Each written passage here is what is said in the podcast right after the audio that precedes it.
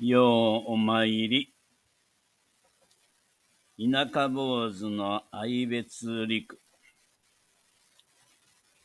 尊敬する老僧。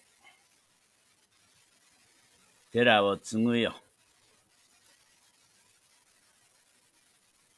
そんな思いを感じ取っていた息子の一人が、ある日突然、わしが後を継ぐよ。と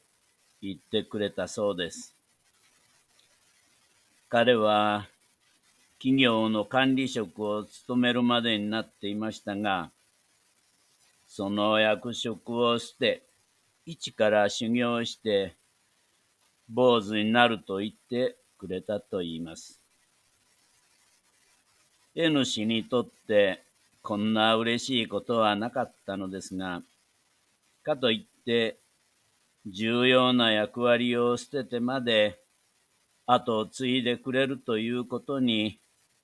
申し訳ない気持ちでいっぱいになったのも江野氏の本心でした。修行を終え、真言僧になるための最大の修行である、家業も上満し、自坊の副住職となった息子の S 氏が、両親を安心させたのはもちろんのこと、檀家さんも大喜びで彼を迎えてくれました。彼は父親である N 氏のいいところを全部引き継いでいて、人当たりなど親譲りで火の打ちどころがない人です。当然、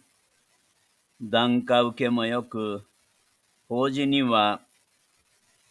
息子の S 氏をリクエストされることも多くなってきたことが、N 氏にとっては心地よい幸せでもありました。二人でお葬式に出資する場合、親子で檀家に出向き、勤めるということができたこの頃が、N 氏にとっては人生最高の幸せを実感していた時だと思うのです。でも、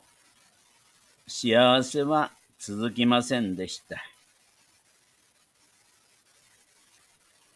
しばらくして、もう一人の息子、S 氏の兄が病魔に侵され、満49歳という若さで急逝してしまったんです。N 氏も坊主として多くの檀家信者に枕木をあげ、引導を渡してきました。時には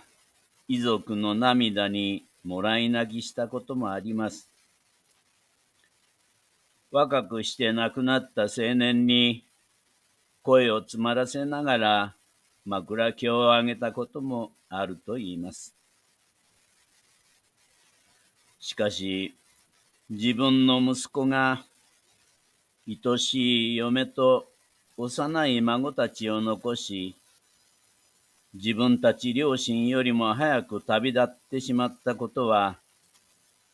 これほど悲しいことなのか。これほど辛いことなのか。